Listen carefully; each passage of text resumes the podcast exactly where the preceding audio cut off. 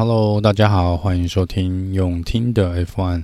这集是要来跟大家简单的介绍一下阿呃亚瑟拜兰这个巴库赛道的部分哦。首先呢，这是蛮多人喜欢的一个街道赛道。那它过去呢，是我们在这边一共出赛过五次，那五次呢，呃，都有蛮多精彩的画面哦，而且有精彩的这个算是竞争啦。所以呢，这场比赛这个赛道呢是深受蛮多车迷喜欢的，也真的呃也算是我个人最喜欢的街道赛道啦。那也希望呃接未来如果能够所有的街道赛都能够像巴库一样呢，我想 F1 会更加的精彩哦。那最早呢，我们在这边比赛是在二零一六年哦。二零一六年的时候呢，这个比赛场地还不是叫做亚瑟拜兰哦，我们当时是用 European，就是欧洲杯来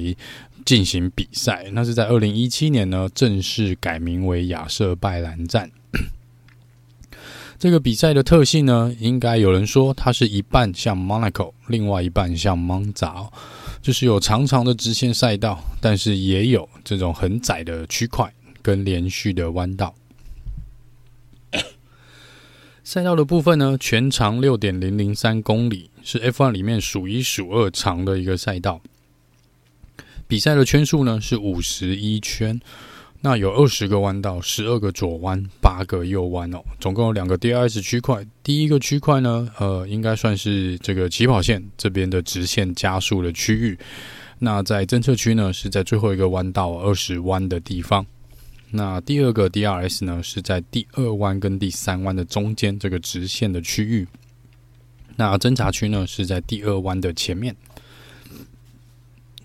这边这个赛道的一个最大的特性呢，是它那个最长的直线区域哦。那这个最长的直线区域呢，大概是二点二公里长。如果没有记错，应该是 F1 所有赛道里面最长的直线赛道哦。那在这边呢，呃，Valtteri Bottas 在二零一六年的时候呢，在这边创造出了 F1 目前最快时速的记录，三每小时三百七十八公里的最高时速。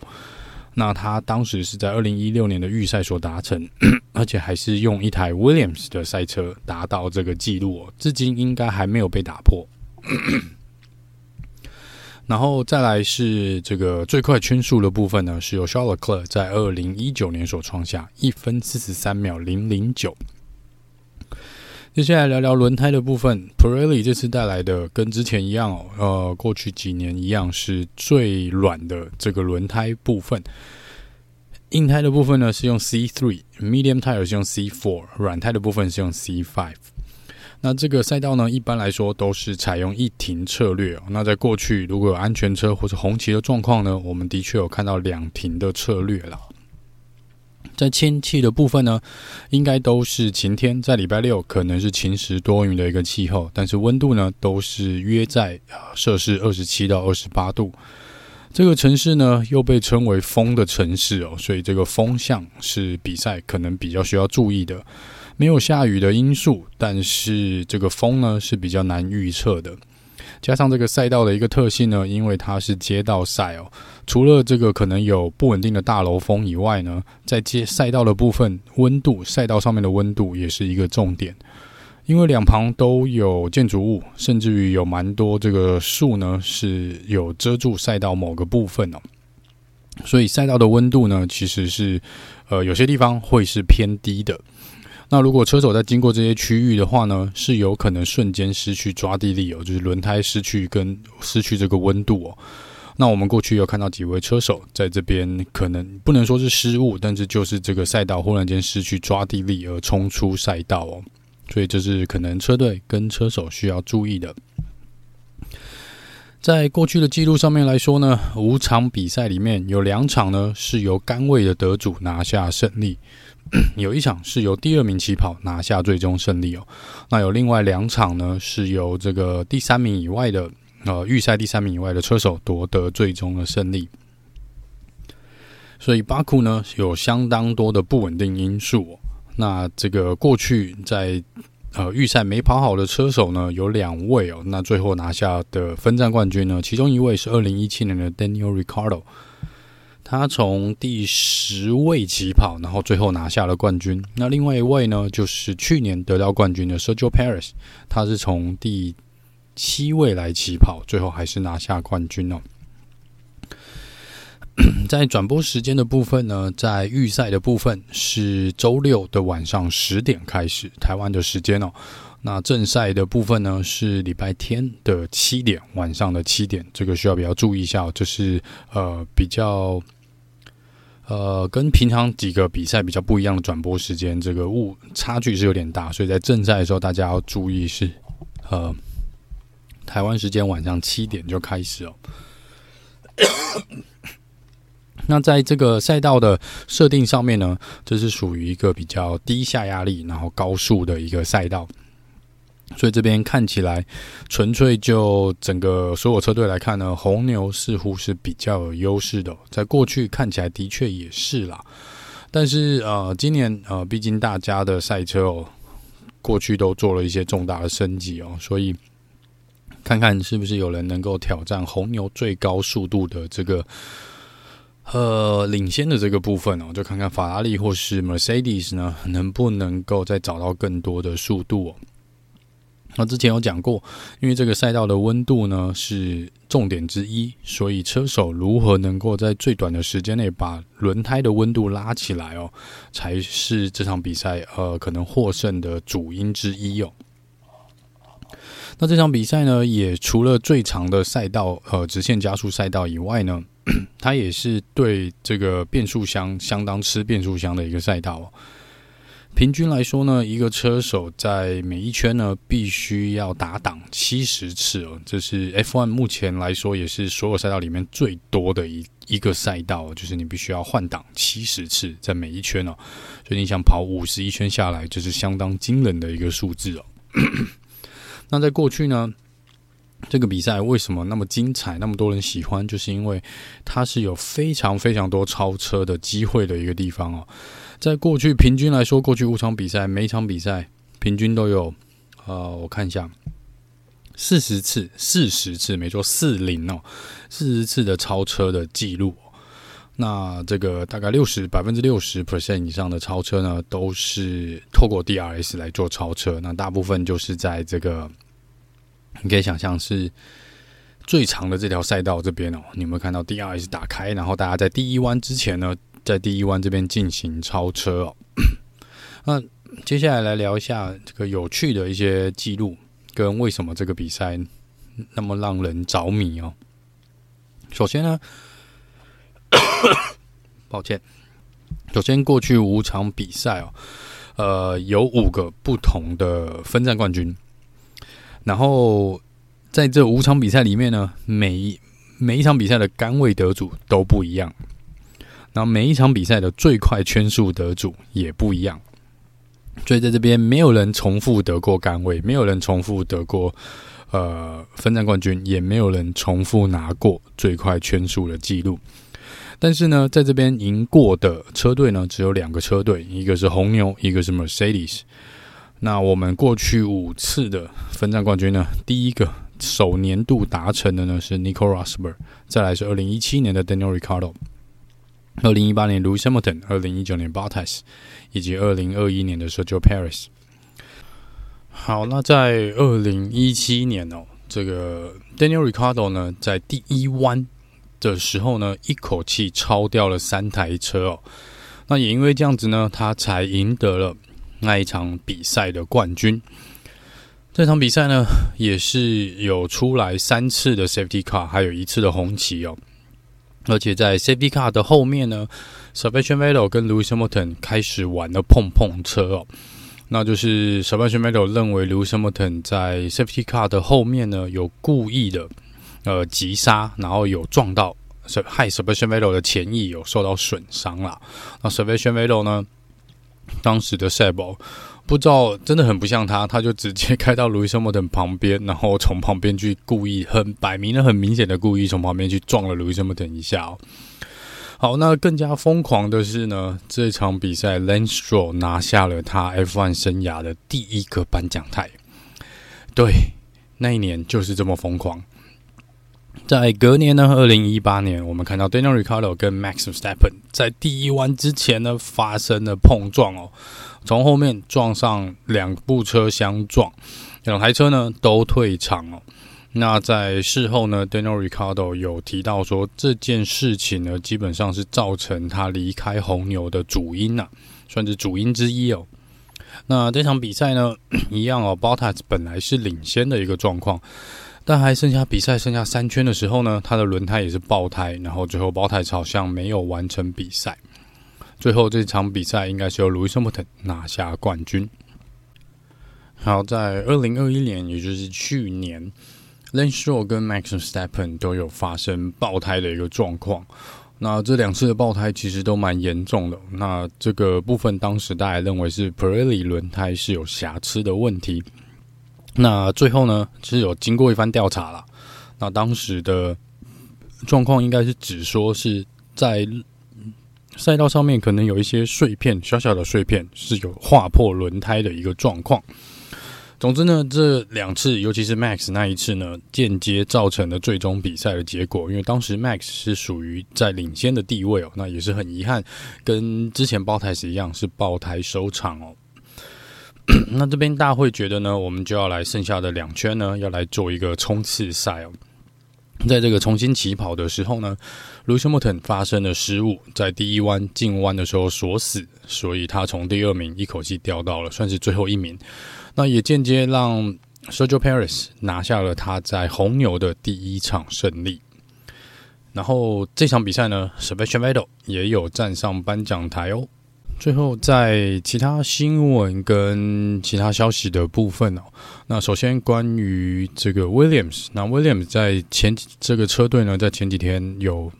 有一篇新闻呢，是提到说他们车队被罚了两万五千块的美元哦。那这个标题写得很耸动，就说他们已经就是他们违反了这个 今年预算的。规定哦，所以罚了他两万五。那大家都想说，威廉车队难道已经把钱花超过大会今年设定的一亿四千万的天花板了吗？那其实没有哦。那其实这跟他们的花费一点关系都没有，就是因为车队呢，在三月三十一号以前呢，没有及时的呃向大会缴交相关的文件。可能是一些申请书啦，跟一些呃，可能当时有一些车子设定变动的一些文件哦，技术文件，他们是没有及时的在期限之前交出去，所以就被罚了两万五。那就蛮多人开玩笑的啊，本来威廉车队可能不会打上天花板了，他们现在已经又离天花板更接近两万五千，就是又又差了两万五千块哦。本来这个是天花板，是希望车队呢。不要乱花钱，然后你却因为他只不过晚了一点点交了一些文件，你就罚了他两万五千块哦。那如果最后他们真的就只差这两万块，然后没有办法达到，就必须要突破那个天花板的话，那也有点悲惨诶。说真的。好，接下来是龙哥的部分哦。Alonso，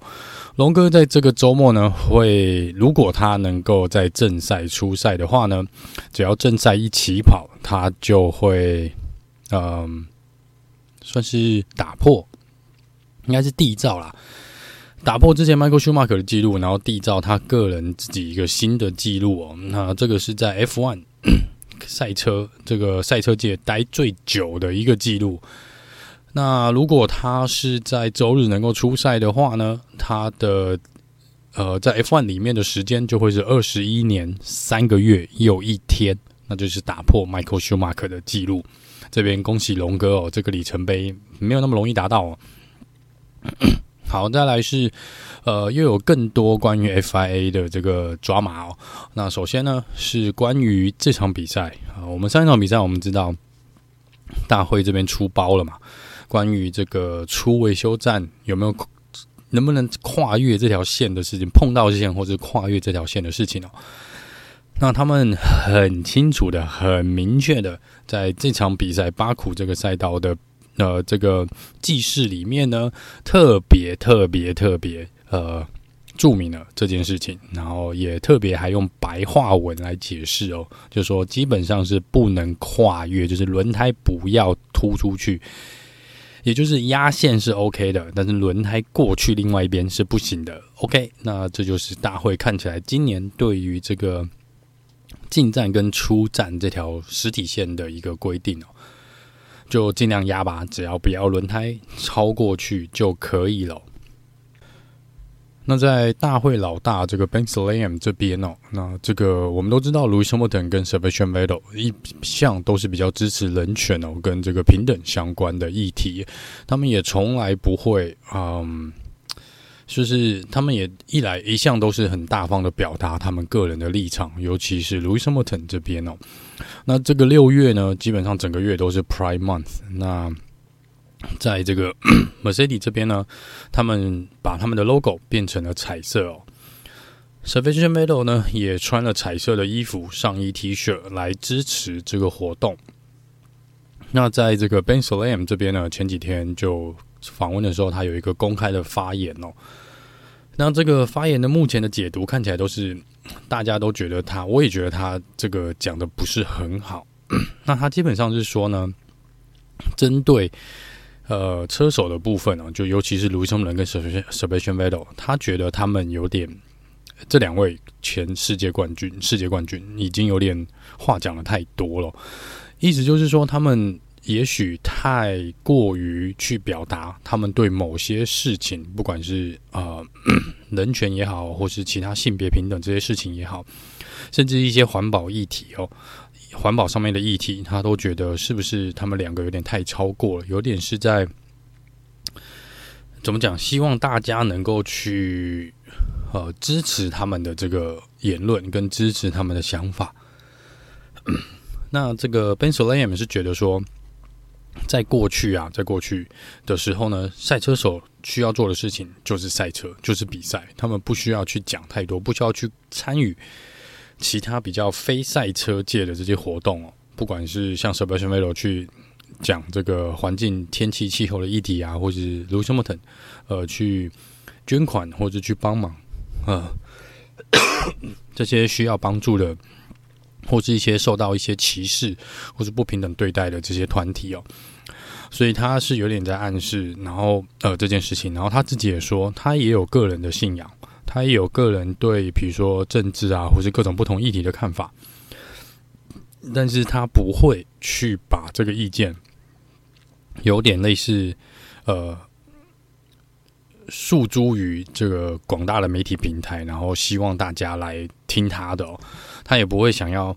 呃有点类似半推强迫别人去听取他对某些事情的立场。然后他应该做的就是保持中立，跟做好自己该做的事情哦。那有很多人都解读说，那 这个就有点遗憾呐，就是你站在这个位置，然后你 F1 又这几年又很希望能够去接触更多的族群哦，甚至于希望去怎么讲？呃，我们也看到这个什么 We Race as One，就是你也是利用这些话题，前几年也是利用这些话题。来达到一些可能宣传的效果，来让更多人看见 F1 这个呃运动赛事。那你现在讲的这个似乎跟这个又不太一样，而且感觉这个是有点我们所谓的 old school，就是比较老一辈的这种想法。时代在改变啊，我觉得车手要去表达他们对于事情的一些看法，我觉得并没有不好，而且他们做的这些事情也都不是一些坏事啊。我觉得。至少不是像去碰政治立场这件事情，但是在环境保护也好，或者在人权平等的这件事情也好，我觉得这些都是做对的事情。所以我不知道，嗯，没有很赞同啊、这个 Bensalem 的这个发言啊，就是个人的意见。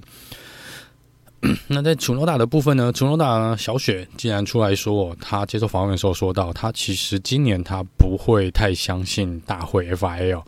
因为他说这实在是他们实在是太没有标准哦，就是标准实在太不一致了，所以他说他今年还是很难去相信他们，去信任呃 FIA 的，可能暗指说他们做了判决啊，或他们做任何决定哦。嗯，小雪这讲的话，我觉得讲的蛮重的，但是也不能怪他。看看去年跟今年目前这个样子，啊，真的不能怪这些车手有这些意见啦。好，那接下来是这个 Lando Norris，他终于应该算是康复了。他表示说，他应该是已经回到百分之百的一个状态。耶，恭喜 Lando！然后也希望他这场比赛呢，能够有更好的表现。如果他在前两场比赛在生命的状况都还可以拿下前十名，这场比赛应该表现可以更好哦。再来是 K Mac 的部分，K Mac 呢，他说他目前神经的部分还有一些痛哦，就是这个之前因为臀跳效应的关系哦，到现在他的有些部位的神经呢还是相当的疼痛。他说这个可能暂时无解啦，但是说也不能一直用止痛药，而且他说止痛药似乎已经达到一个极限哦，可能也没有办法那种痛，他觉得是。嗯，很难去忍受的痛，但是还是得撑下去哦。真的，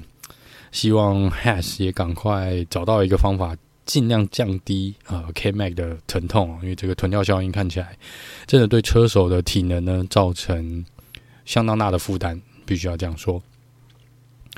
好，最后是 Alfa Romeo 这个周末会使用新的涂装哦。那他们是会在引擎盖上涂上绿色，前面应该是没有变啦，但是在引擎盖的部分会是鲜明的绿色哦，这个大家可以期待一下。